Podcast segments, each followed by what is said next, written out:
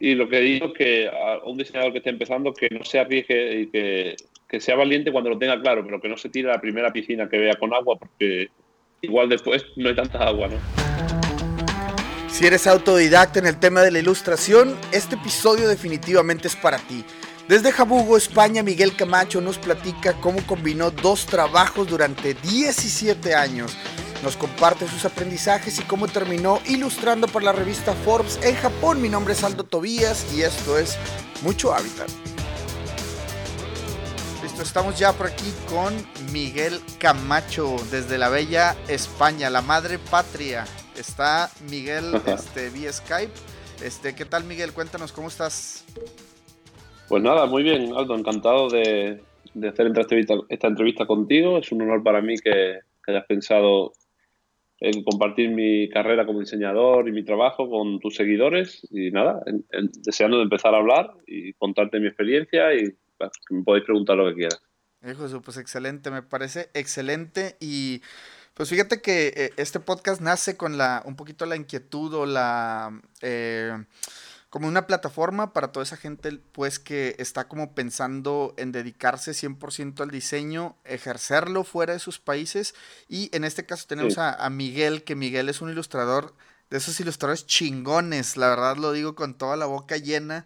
Eh, vi su trabajo en Dribble, la verdad es de que eh, por ahí lo había seguido ya desde hace mucho tiempo pero pues este es increíble, ¿no? Cómo estas plataformas ahora nos, nos ayudan a, conectar con, con, con, personas que admiramos. Miguel es uno de ellos, la verdad es que yo sigo su trabajo y llegó un momento como decir, bueno, me gustaría que Miguel nos compartiera la experiencia eh, eh, en cuanto a diseño. ¿Por qué? Porque pues eh, Miguel digamos que tiene la milla recorrida en este, en este aspecto y sus ilustraciones están muy chingonas.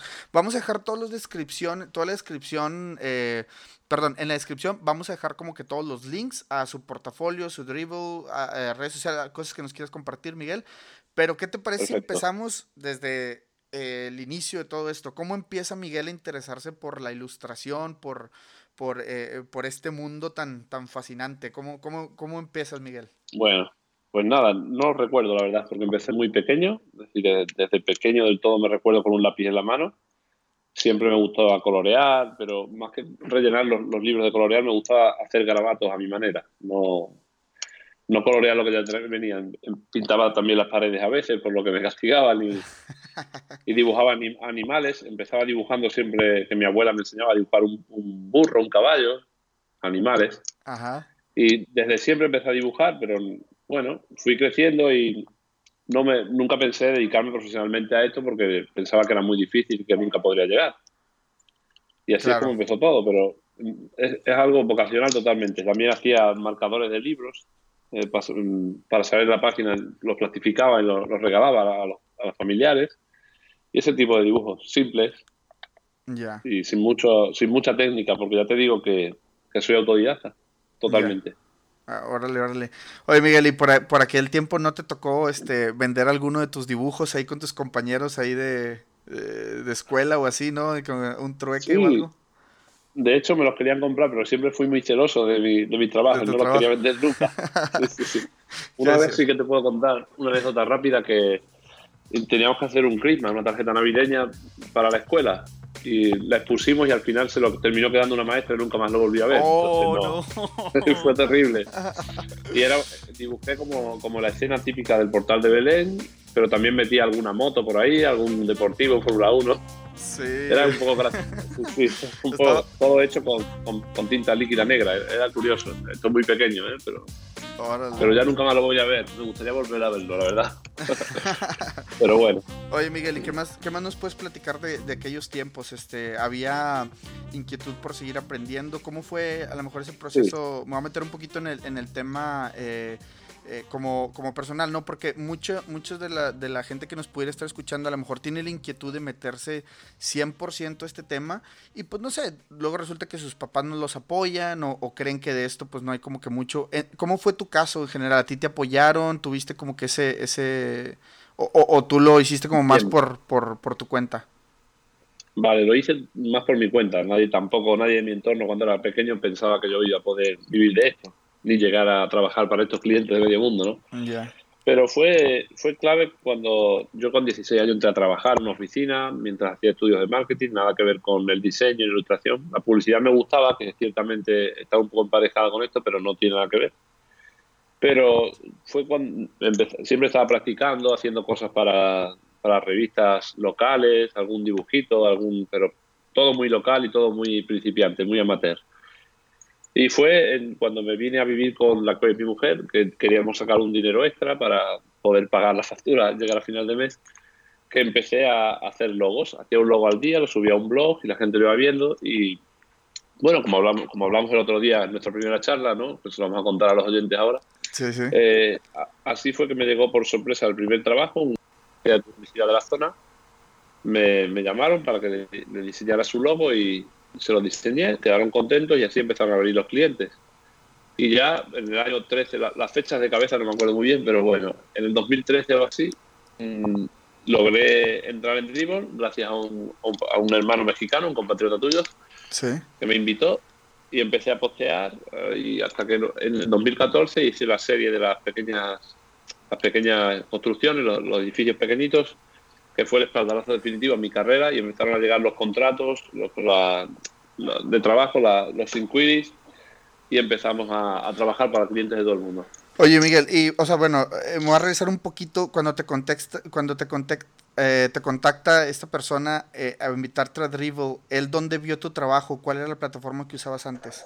¿El blog nada más? Bueno, el blog nada más, sí. Y yo siempre buscaba vía Twitter mm, invitaciones y a, gente decía, pues envíame un shot y, si eres bueno te invito. Si el que más me guste de los que me envíen, pues le doy la invitación. Así fue. Y le envié un dibujo de, de, un coche, creo que era, no recuerdo bien, ¿eh? creo que era un coche simple y nada, le gustó y me dio bola y, ya está. Y muy bien. Ok, ahí fue cuando empezaste a, o sea, ya ahora sí, ya con la invitación de Dribble ya empezaste tú a subir tu material ahí. Claro. Este, y, y cuando, digo, una, una, de las partes este, importantes por aquí del podcast es, hablamos de, de, de cómo emigrar, de cómo irte al extranjero a, hacer pues esto de diseño, ¿no? En tu caso, tú no te, o sea, tú no te has movido de España, pero tienes clientes en muchas partes, sobre todo en, si me puedes platicar un poquito de eso. Claro, claro. Yo no, no, he salido de mi pueblo. Mi pueblo es 1.400 habitantes. El Jabugo es famoso por el jamón, el jamón ibérico. Ahí estaremos muy famoso, pero... un, buen jaboncito. y sé que en México, sé que en México gusta mucho. Ah, pues es muy, muy, pequeño, nos conocemos todos, todo el mundo, es, es como vivir en un barrio, un barrio pequeño, 1400. Si te comparamos con un barrio del DF o de Los Ángeles, pues imagínate. Claro, claro. Entonces, nada, gracias a Internet, pues tengo, trabajo para el 90% de los clientes son de fuera de España, aunque trabajo con una agencia de aquí, de, de Sevilla, pero tenemos los clientes, son casi todos extranjeros y gracias a Internet, pues sin moverme de casa puedo ganarme la vida haciendo lo que me gusta. No tuve la necesidad, como otros compañeros o colegas, que, tuvieron que dejar sus lugares de origen, incluso sus países, para ir a buscarse la vida a otro, a otro, otro sitio. Claro, digo, al, fin, al final del día es este, digo, la gente luego pues eh, termina migrando por... Eh, descubrir nuevas oportunidades o tratar de agarrar como nueva experiencia. En tu caso, yo creo que este eh, pues ha llegado la gente correcta, ¿no? Para que tú puedas, digamos, como que mantenerte en este, eh, eh, en tu, en tu entorno. Pero aún así, este, platícame un poco cómo es trabajar con clientes fuera de España. ¿Es un proceso complicado para ti? ¿Cómo es la comunicación en, esto, en estos casos? La verdad es que cada vez es más sencillo. Ah, una vez que vas creciendo como diseñador, digamos que tus clientes van mejorando en, tanto en cantidad como en calidad, sobre todo en esto último, en calidad. Y esto es algo muy importante y que a un diseñador joven le recomendaría que, que sepa elegir bien a sus clientes, porque no hay que coger siempre todos los trabajos. Porque al final crecer es esforzarse cada día, es, es aprender mucho, ser muy constante, es salir de tu zona de confort creativo, pero también es saber elegir a tu cliente. Porque un mal cliente puede arruinarte una semana de trabajo, un mes de trabajo, puede puede arruinarte la carrera creativa también.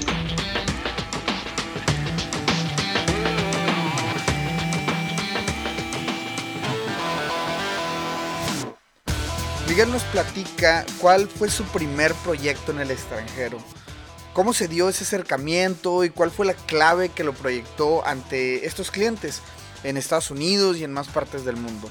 hablamos un poco de la cultura de estos clientes que están fuera de Latinoamérica y cómo son eh, las ventajas que, por ahí ellos nos ofrecen.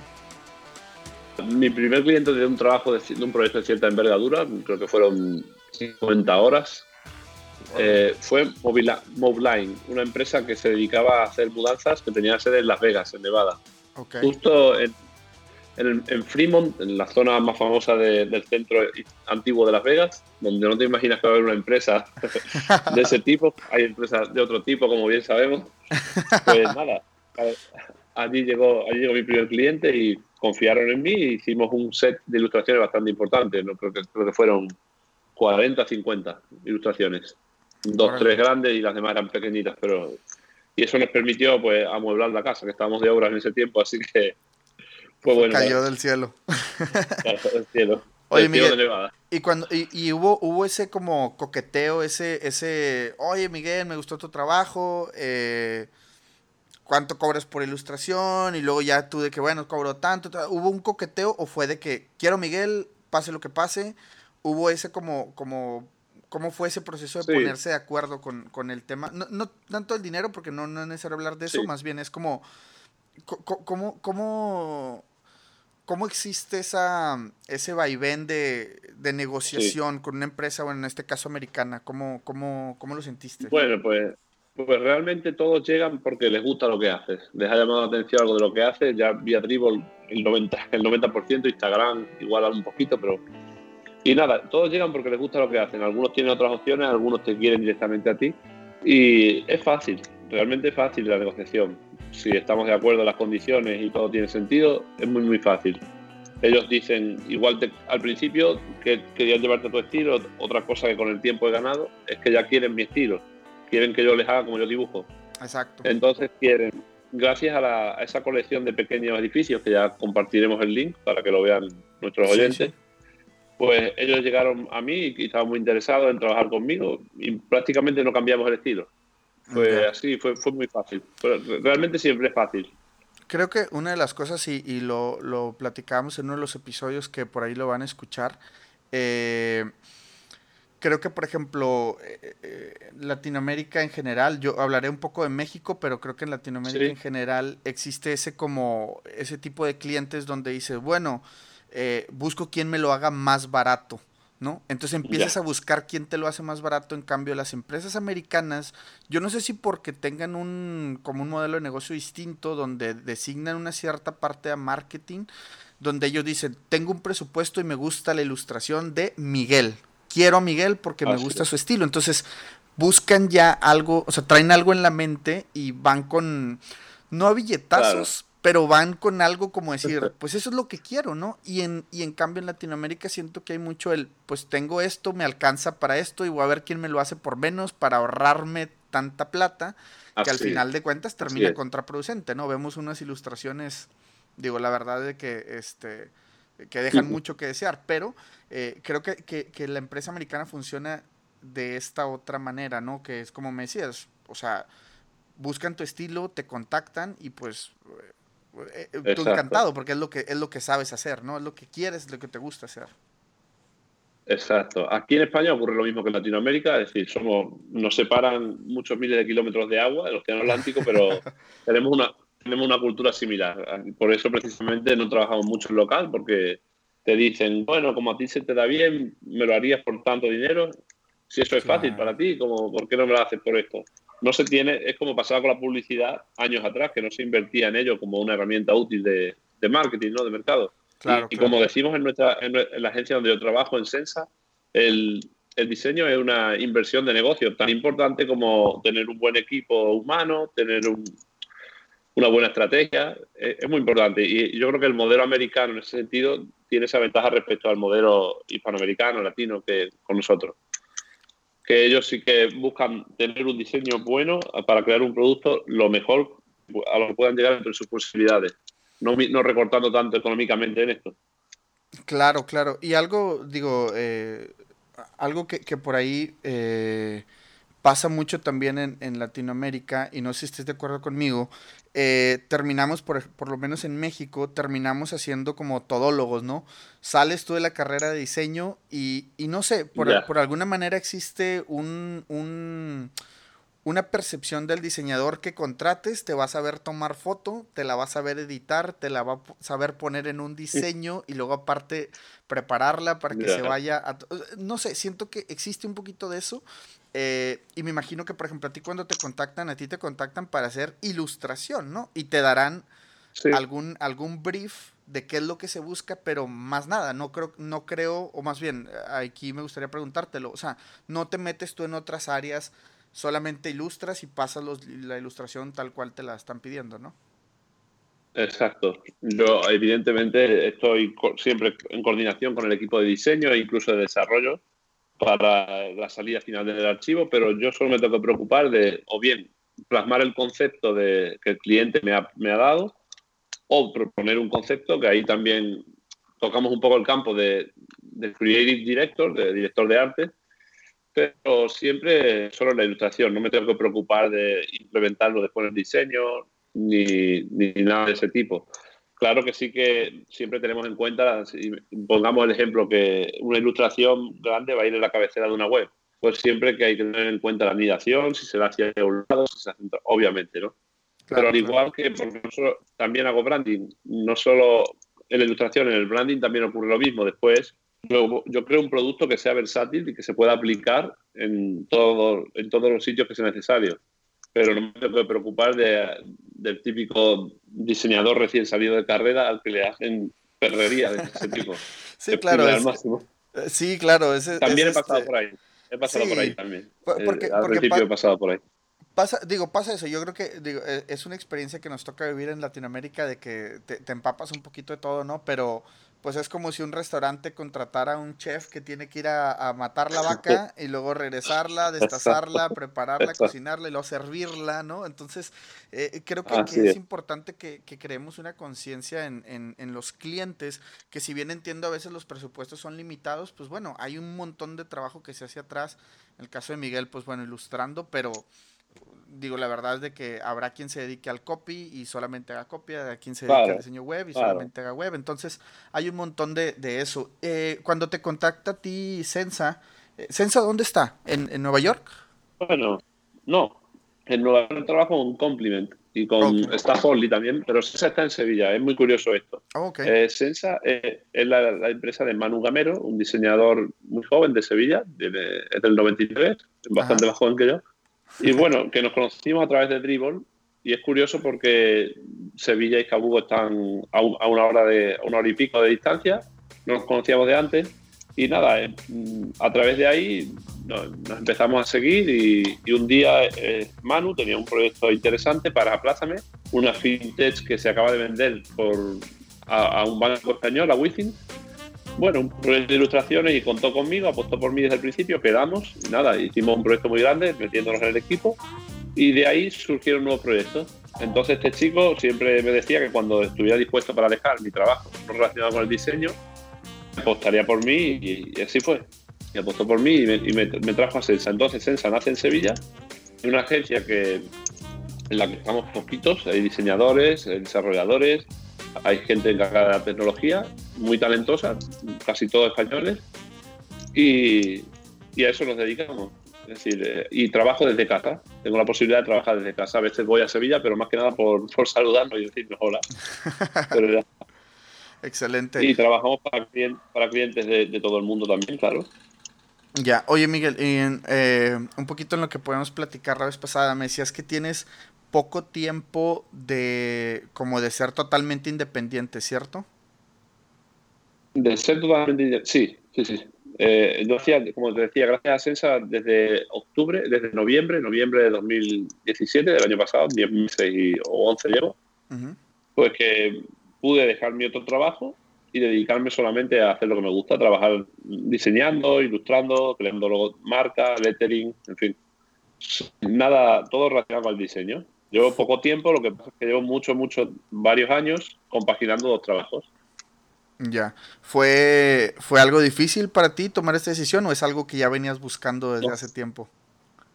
Claro, desde que llegaron los primeros clientes y se veía que había un flujo más o menos estable de trabajo, la decisión estaba tomada. Cuando se pudiera, cuando fuera responsable dar el salto, se daría cuando hubiera cierta seguridad, porque claro, uno tiene que pagar las facturas y, claro. y bueno, necesita una estabilidad, ¿no? La situación no está para hacer tonterías. Claro, claro. Y ya está, fue muy fácil, fue muy fácil. Dejé un trabajo de 17 años, contando desde que estaba estudiando, es decir, en una oficina, pero fue fácil, fue fácil y, ya está. Pregunta clave. Eh, ¿Qué aprendiste en esos 17? Digo, no, no en, en, cuestión técnica, sino esos 17 años de trabajar para alguien y ahora que empieza una nueva etapa trabajando para ti mismo, o sea, como independiente totalmente. ¿Cuál podrías, eh, qué aprendizaje puedes decir eh, para todas las personas que ahorita, por ejemplo, están trabajando para alguien y que tienen un año y ya se quieren independizar?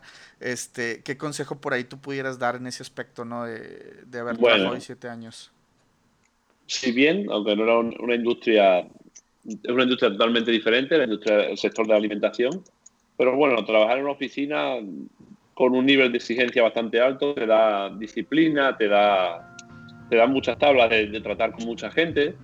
Y lo que digo es que a un diseñador que esté empezando, que no se arriesgue y que, que sea valiente cuando lo tenga claro, pero que no se tire a la primera piscina que vea con agua, porque igual después no hay tanta agua, ¿no?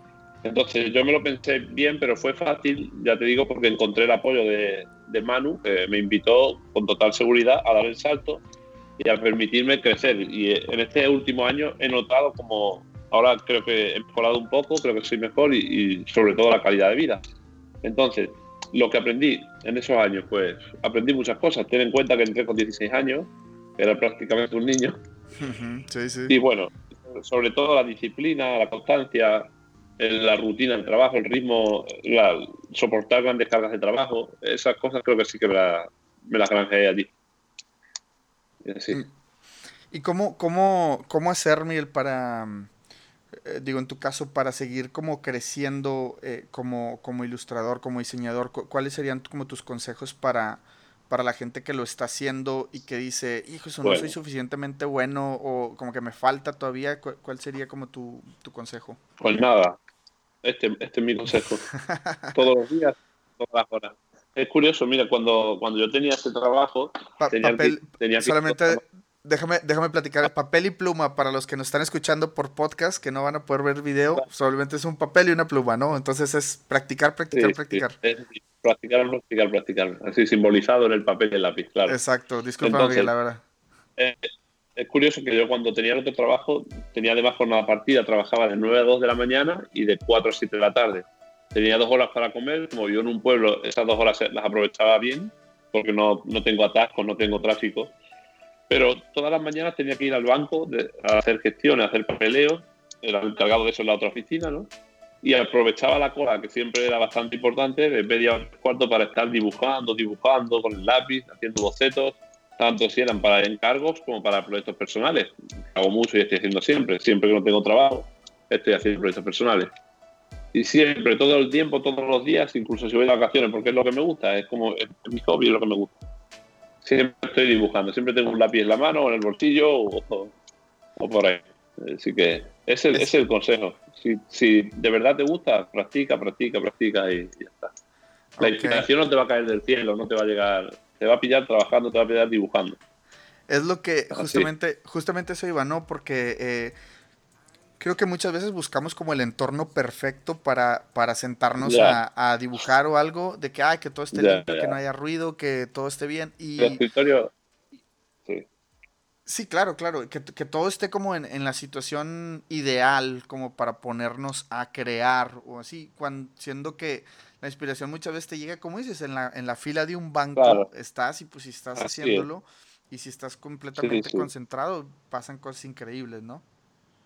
Claro, el escritorio tipo Pinterest es muy bonito y, está muy bien tenerlo para el tenis y esas cosas, pero ya te digo, en la cola de ese banco me han surgido grandes ideas en un tren y el, último el último proyecto que la verdad es que le tengo mucho cariño y queda todo el mundo muy contento se me ocurrió en el parque, estaba jugando con mi hija y allí hay muchas formas geométricas y colores y allí, ¡pum!, me hizo la chip, empecé con el lápiz, pensaba, digo, o les encanta o lo odian. Y al final les encantó y a mí también, así que allí tarde de sol en el parque, que no, no había nada de calma, niños corriendo, voces, sol, hacía calor, en fin. Pero allí llegó, allí llegó.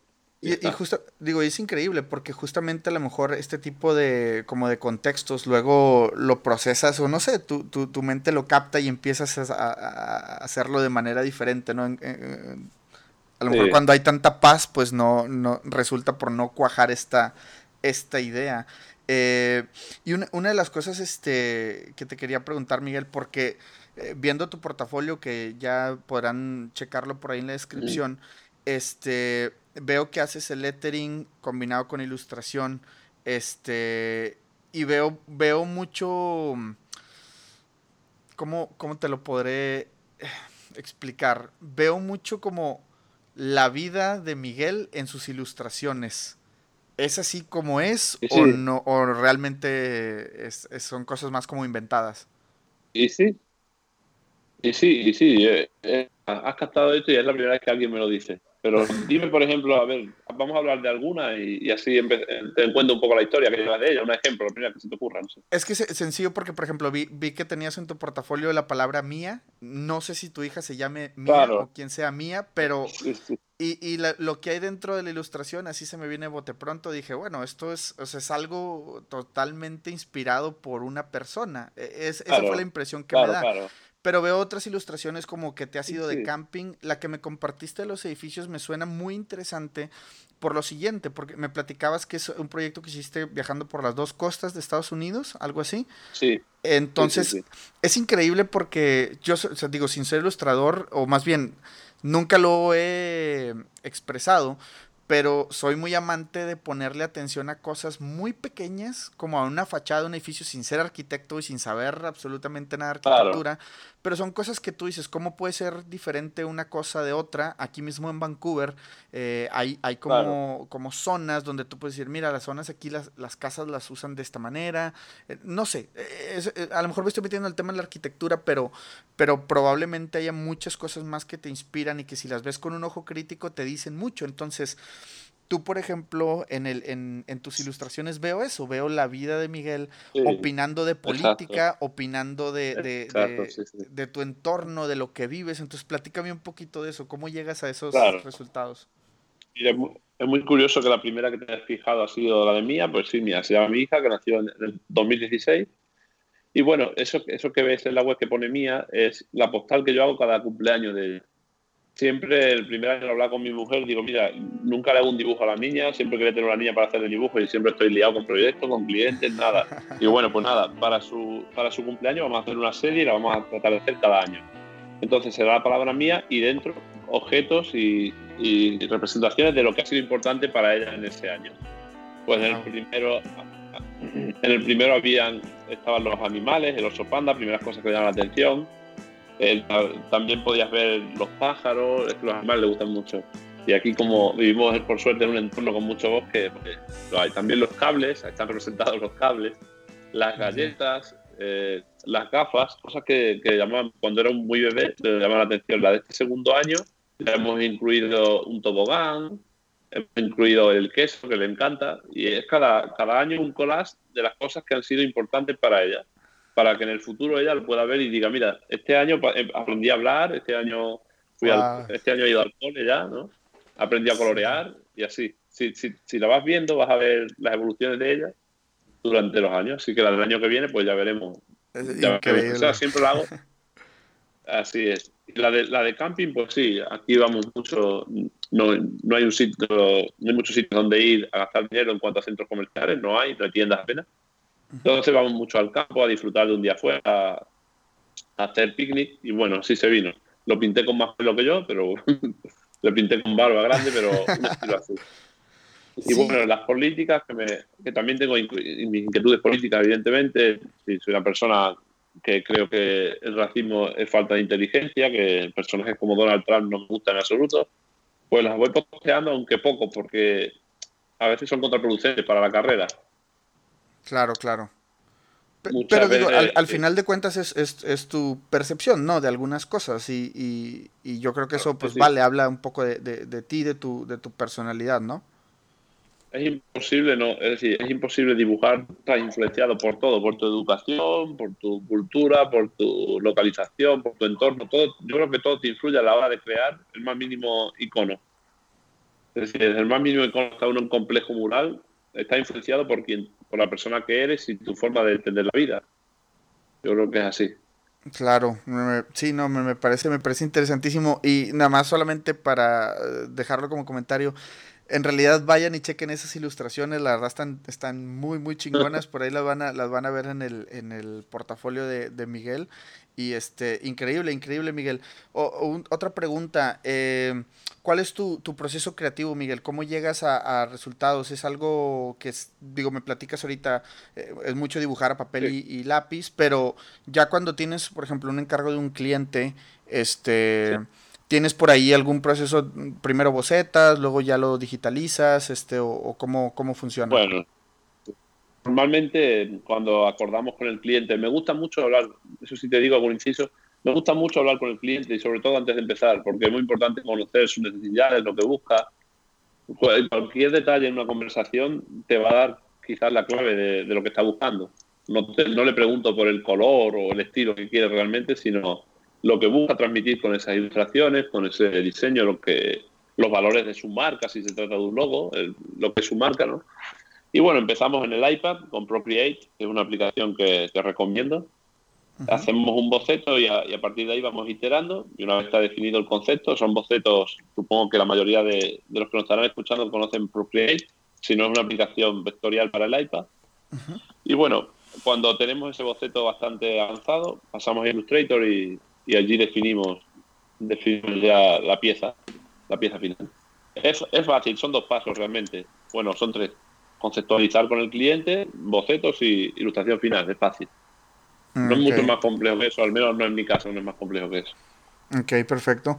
Eh, este, por ahí eh, me gustaría hablar un poquito de estos temas escabrosos y sabrosos al mismo tiempo. Dinero, Miguel. ¿Qué tanto deja ser ilustrador hoy en día?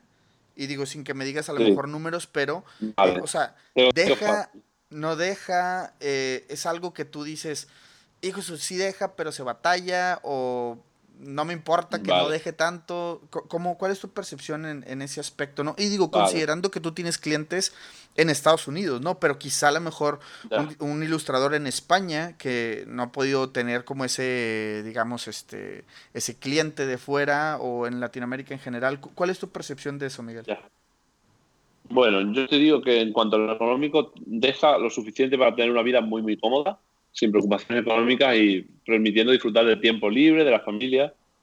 La verdad es que está bien. Yo tampoco soy una persona que necesite mucho dinero para ser feliz. No, no soy ese tipo de persona. Evidentemente me gusta ganar por mi trabajo, pero no estoy obsesionado con el dinero. Y sinceramente, esto los que han trabajado conmigo lo saben, me preocupa más hacer algo muy bueno que, que, ganar mucho dinero. Lo que, lo que ocurre es que, gracias, por suerte, esta profesión, y, y yo estoy teniendo mucha suerte de que tengo clientes que me pagan muy bien por lo que hago. Entonces, lo que sí ocurre es que otros colegas tienen que compaginar otros trabajos porque no han tenido la suerte de, encontrar clientes de nivel, que han sabido confiar en ellos. Y es verdad que pocos podemos vivir totalmente de esto. De ilustración, del diseño, sí que hay más gente que vive de él, diseño de interfaz, diseño de producto, demás. Pero de la ilustración, eh, yo considero que hay pocos para el talento que hay viviendo de esto, totalmente. Hay mucho más talento de, de las personas que viven totalmente de esto.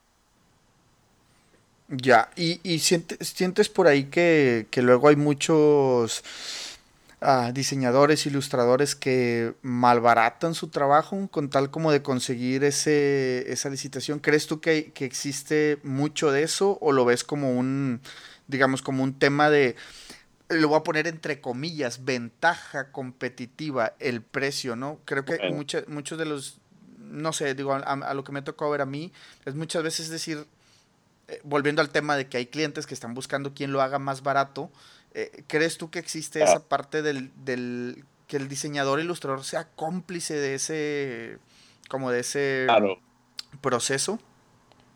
Claro, creo que sí y creo que es lógico y entendible que un ilustrador que está empezando necesita agarrar clientes, necesita empezar a generar dinero y es normal que abarate sus condiciones. Siempre. Yo considero que es tanto parte del cliente como del ilustrador, pero el ilustrador entiendo sus razones porque necesita empezar a, generar beneficios de su trabajo. Lo entiendo, creo que existe y, creo, y lo entiendo además. Claro, claro. Eh, Todos lo hemos hecho al principio.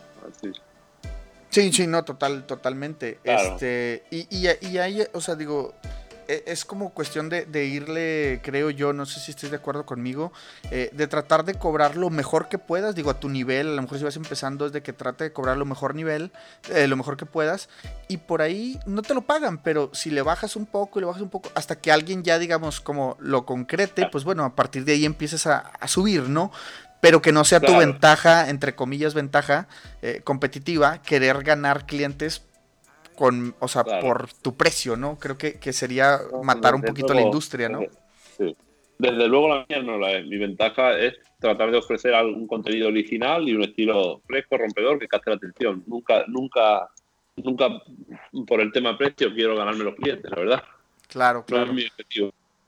Y, y ahí existe el dicho, ¿no? Que dice que este, lo barato sale caro, ¿no? Entonces muchas veces puedes cobrar algo barato y son clientes que, pues bueno, no te los vas a quitar en un tiempo, ¿no? Y que quieren toda la perfección, ¿no? Eh, eh, pasando, claro, pasando a otro tema, Miguel, eh, y, y, un poquito al grado de lo que te ha tocado vivir en estos años como, como ilustrador. has... más bien, me gustaría saber tu opinión acerca del fracaso. ¿Qué sería un fracaso para Miguel si es que existe? O si no existe, pues también, ¿cómo, tomas tú, cómo sobrellevas esta, esta cuestión de eh, que a muchos que no se atreven a lo mejor por, hacer, por miedo a fracasar, ¿crees tú en el fracaso? ¿Has fracasado? Sí, ¿no? ¿Cómo, cómo lo ves? Bueno, con clientes la verdad que tengo la suerte de no fracasar algunos hemos hecho una primera ronda, no les ha gustado o, no, no, no, hemos sabido combinar, pero no los considero como fracaso. Para mí fracasar sería volver a trabajar en algo no, diseñado, no relacionado con el diseño. Eso sería mi verdadero fracaso. Mientras tanto, si a un cliente no le gusta un boceto, hacemos otro, otro y así hasta que guste, no hay problema. Pero no, no creo que el fracaso, siempre que haya constancia, esfuerzo, a no ser que sea un golpe de mala suerte, no creo que venga fácil. Trabajando no, no te va a pillar el fracaso, normalmente. ¿eh? A menos que tengas mala suerte, un golpe de mala suerte, pero no creo mucho en los fracasos, la verdad. Perfecto, ¿no? Excelente. Y en, en cuestión de, eh, eh, de, ventas, Miguel, ¿crees tú que el ilustrador eh, tenga que salir a venderse? ¿Crees que los clientes le tengan que caer? ¿Cómo ves tú este proceso de, de venderte a lo mejor en el tema personal? Eh, ¿cómo proyectarte eh, para que te caigan más y mejores clientes? Claro, yo siempre digo que, mejor que hable tu trabajo por ti que, nada. No hay nada para venderte mejor que vean tu trabajo, que vean tu estilo, que vean lo que haces. Y plataformas como Dribble, Behance, Instagram, hoy por hoy, ¿no? Que están muy de moda, son las mejores para que para vender tu trabajo. No hace falta hablar, simplemente, sí, bueno, hace falta demostrarlo una vez te contratan, ¿no? Pero para vender, para captar la atención, hace falta crear contenidos originales y rompedores, frescos, que, que llamen la atención y ya está. Es simple, al final es simple. Es como la frutería, te llamará la atención la fruta que tenga pinta de fresca que te podría. Pues, igual. claro, claro. el mercado, lo que, lo que sí que este es un mercado global, no es como la frutería que está compitiendo en un barrio, sino estamos compitiendo en el mundo y cada uno ofrece algo mejor cada día, entonces es muy exigente, eso sí. Ya, excelente. Por ahí, Miguel, este, eh, ¿cómo, ¿cómo, administrar bien el tiempo? Digo, entiendo que tú, por ejemplo, eres eh, eh, padre de familia, este, está por ahí tu nena. ¿Cómo, digo, y, y, por qué menciono esto? Porque me gustaría como, como tener un, un, aspecto general de cómo administrar tu tiempo y más tú que trabajas en tu propia casa. ¿cómo, cómo, ¿Cómo suele ser este tema para ti en cuestión de digo, primero como en general, eh, este, como, digamos, tener como tu, tu, tu estudio en, en, en, tu casa y luego, por, y luego ya hacer un zoom un poquito al tema de administrar tu tiempo en cuestión de, de lo laboral, ¿no? ¿Cómo nos, ¿Qué nos podrías platicar de, de, eso? Pues nada, trabajando en casa es clave tener un espacio para trabajar, es decir, un espacio apartado donde se produce la vida, es decir, el living del, del salón de la casa, ¿no? Ya. Y, Y hay que, hay que, es necesario, yo creo, también una rutina, una rutina horaria, una pauta para rendir lo máximo posible. Optimizar el tiempo es clave en cualquier actividad que estés haciendo, pero si además lo haces en tu propia casa, es vital, es vital para rendir. Porque hay muchas más distracciones, con una niña pequeña, además una niña muy activa, es, todavía más difícil y bueno, es fácil distraerse. Y hay que estar concentrado, es buscarte si te gusta la música o aislarte, escuchar radio, lo que sea, pero es importante ser constante en esto y, ser riguroso, porque es muy fácil distraerse y así baja el rendimiento rápidamente. Claro, no, existe el caso de, de, digo, una anécdota por ahí, tenía un cuate que era freelance y me decía, tienes toda la libertad del mundo, pero si no administras bien tu tiempo, terminas trabajando cuando todos están descansando, ¿no? Es decir, un domingo a las 11 de la noche, el cuate trabajando y pues todos los demás, ya, pues digo, normal, ¿no? Entonces, si no administras bien tu tiempo, creo que puedes caer como en ese, en ese, en ese bache, ¿no? Este... Diría que Dime, dime. Sí, decía que hay días que te pilla, que te pilla el toro y, si estás ahí trabajando un domingo por la tarde, pero bueno, también tienes libertad de un lunes por la tarde ir al parque, un lunes por la mañana ir al parque. Exacto. Siempre administrándote, pero por suerte estoy cada día aprendiendo más a administrarme y a, optimizar mejor el tiempo. Antes trabajaba más domingos que ahora, es verdad, pero tenía dos trabajos también, claro, entonces era difícil. Sí, claro, claro. Oye, Miguel, ¿y este te da tiempo para, digo, en este caso que me platicaba, ¿no? De salir a lo mejor un poquito al, al, al, bosque y todo esto, pero por ejemplo, eh, ahí en donde estás, eh, ¿hay eventos de diseño que atiendas? Eh, ¿No los hay? ¿Los ves en línea? ¿O cómo más o menos manejas esta parte como de nuevas tendencias y eso? Bueno, ah, claro, sobre todo en, línea, porque aquí donde hay, pues donde vivo no, no hay nada, no hay nada de esto. Hace poco sí que sí que inauguramos en Sevilla el espacio Magma, que es donde está la agencia de ascensa para la que trabajo con dos más, un lugar donde conviven y, van creciendo estas tres agencias de diseño, entre las cuales nos encontramos, ¿no? Y pude, fue la inauguración del espacio, para el cual además hizo un mural de 3x3 metros, además estuve haciendo el branding, bueno, estuvimos en nuestra agencia haciendo el branding junto con Manu. Y bueno, allí estuve intercambiando sensaciones con diseñadores, colegas muy talentosos de, Andalucía y la verdad que fue una noche bastante agradable y más para mí que no estoy acostumbrado a ver cara a cara a compañeros de la industria. Pero normalmente no, normalmente no, no hay eventos de, ese tipo aquí nunca, nunca. Ni siquiera en Sevilla los hay a menudo. Ya. Ha sido algo más grande. Ya. Y, y, y, en cuanto a, por ejemplo, tú tienes, o sea, tu círculo de amigos, digamos, diseñadores, ilustradores, ¿es grande o lo consideras realmente pequeño y todos los demás, tus círculos sociales son abogados y son otras cosas que nada que ver con el diseño? Bueno, la verdad es que estamos todos los días relacionándonos entre nosotros, los diseñadores, pero de amigos de la calle, pocos, poquísimos. Ya. Todos se dedican a otras cosas, la gente no tiene este tipo de trabajo aquí, no, no, se, no se apostó, no le llama la atención, lo que fuera, pero no, no, ningún amigo de toda la vida se dedica a esto, digamos. Son amigos que va haciendo a, a través de los años con el trabajo.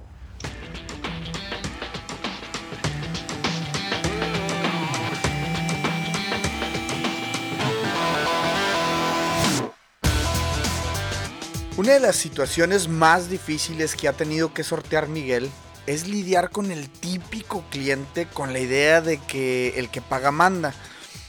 Nos da algunos tips para salir avantes de esos escalofriantes escenarios y eh, en su contraparte nos comparte cómo llegó a ilustrar para la revista Forbes en Japón, un proyecto que definitivamente lo proyectó al mundo.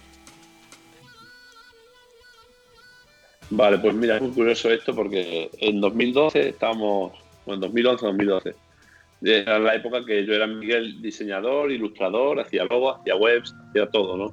Hacía todo para empezar a, generar, como estábamos hablando antes, ¿no?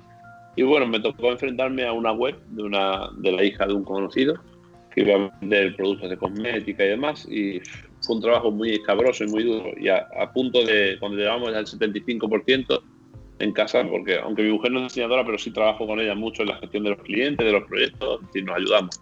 Ella es enfermera, pero ya está dedicada también, está empezando a meter la cabeza en el diseño.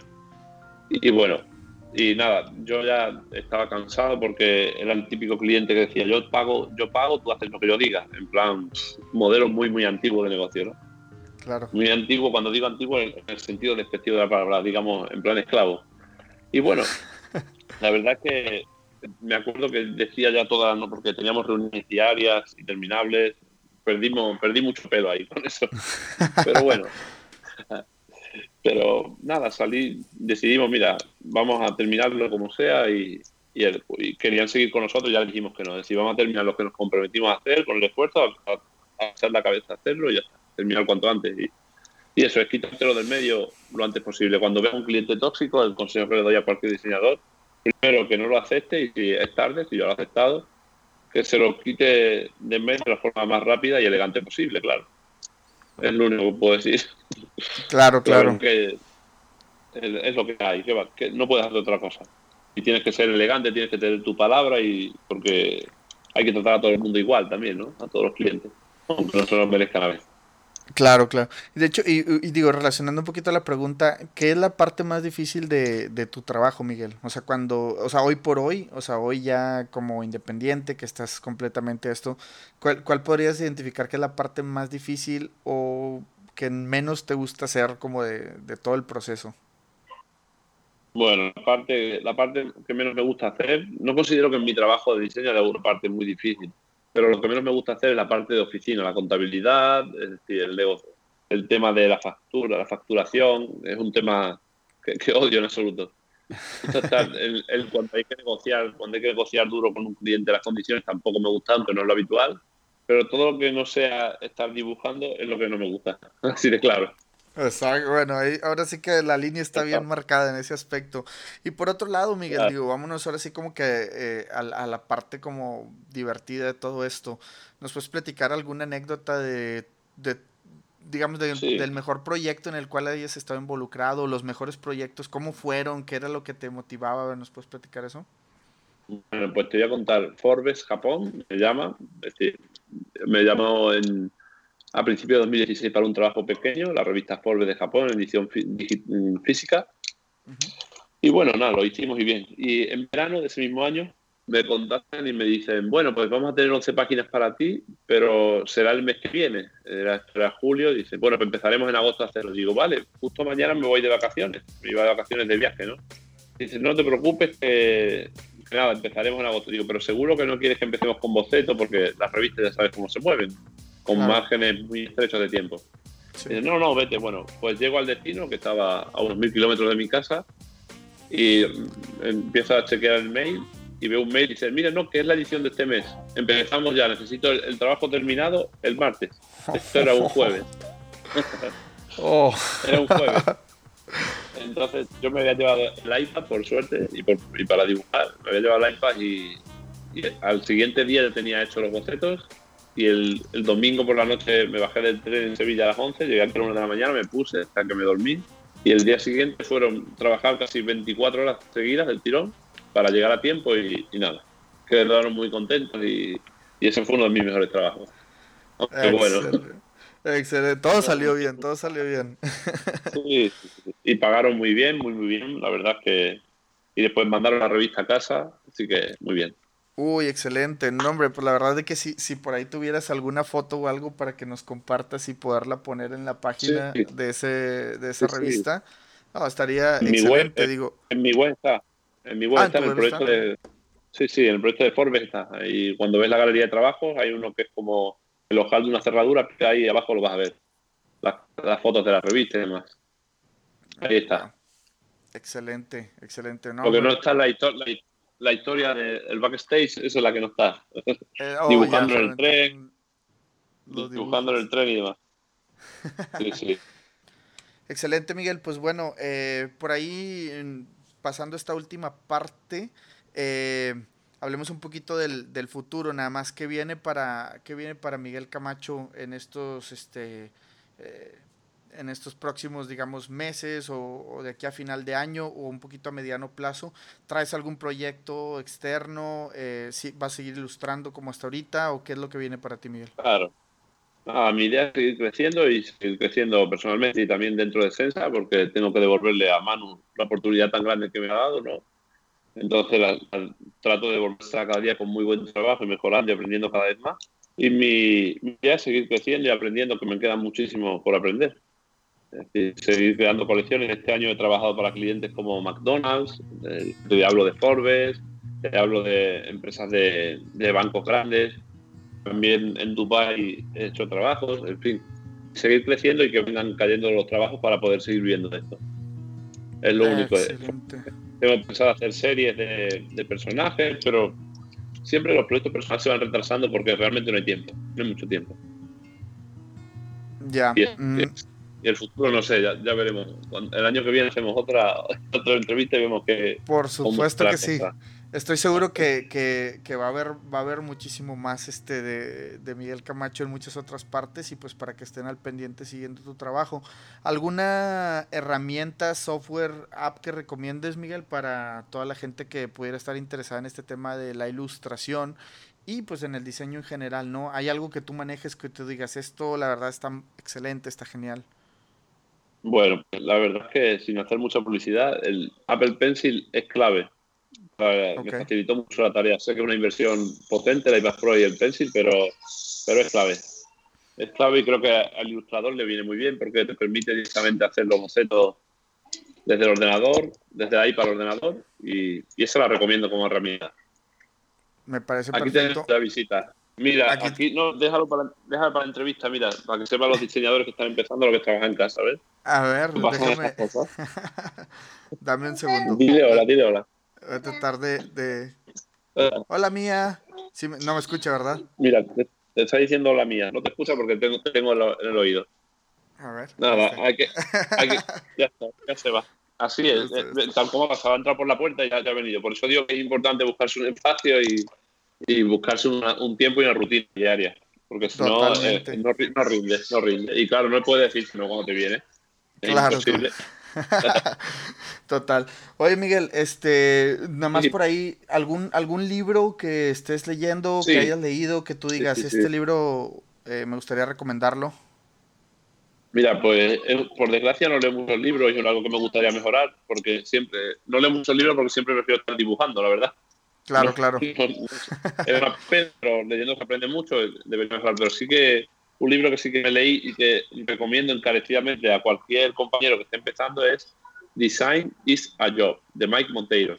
No sé si lo conoces. Okay. No, no, pero, pero es, eh, eh, es, cortito, es fácil de leer. Si quieres, después te comparto el link. Y es, es, muy bueno, es muy bueno. Algunas cosas no están actualizadas a día de hoy, pero te da la base para empezar a crecer en este negocio y para empezar a ser un diseñador y vivir de esto. Te da Me muchas claves, muchas pautas que te van a ayudar, te van a ayudar mucho. Y nada, y perfecto. recomendación, pues de cualquiera que esté escuchando y quiera hacer cualquier pregunta, y le dejan mi mail, mi contacto y, y estaré encantado de ayudarle, como a mí me ayuda mucho, claro. Excelente, Miguel. Pues sí, pues justamente, pues nada más, este, ya para despedirnos, eh, tus redes sociales, ¿cuáles sí. son? Digo, la, de todas maneras ponemos el link, pero si por ahí alguien no sí. puede, si nada más lo está escuchando. Vale. Eh.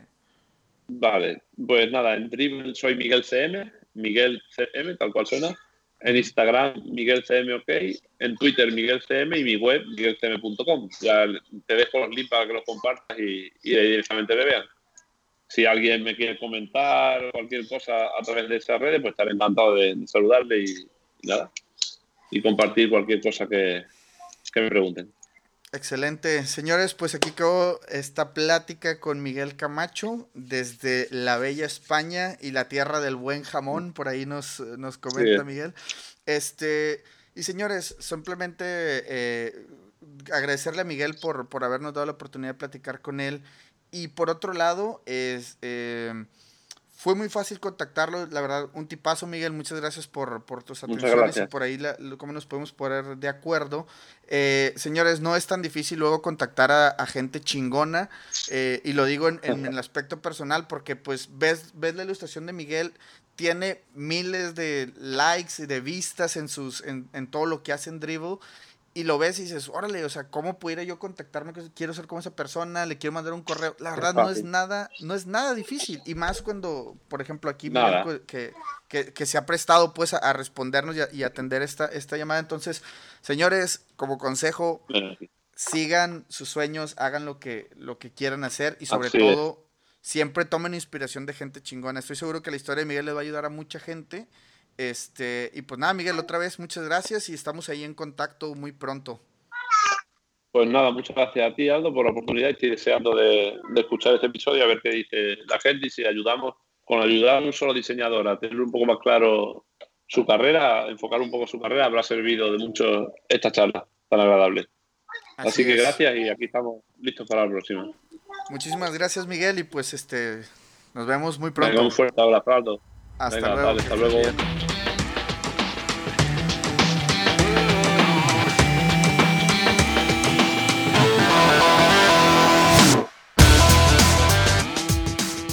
Señores, hasta aquí llegó nuestro episodio número 4 con Miguel Camacho, un excelente ilustrador y muchísimo mejor persona. Señores, quiero hacer un agradecimiento muy especial a la Universidad Metropolitana de Monterrey, que por ahí estuvimos hace un par de semanitas eh, dictando una una conferencia y platicando con los chavos eh, de los últimos tetramestres eh, en una plática de cómo ejercer en el extranjero. Recuerden señores, si por ahí tienen alguna persona que nos quieran sugerir para el podcast, no olviden comentarlo por acá. Y regresando al tema de la universidad, eh, si por ahí alguien de los chavos que estuvo en esa conferencia nos está escuchando, déjenos un comentario en nuestro Facebook y por ahí vamos a estar tratando de eh, contactarlos de nuevo para hacer la dinámica que estuvimos platicando acerca de la revisión de portafolio. Señores, mi nombre es Aldo Tobías. El fun fact de este episodio es que fue el que más trabajo me costó editar y fue por problemas técnicos que no domino. Entonces, señores, lo mejoraré para la próxima. Un fuerte abrazo y recuerden, esto es mucho hábitat.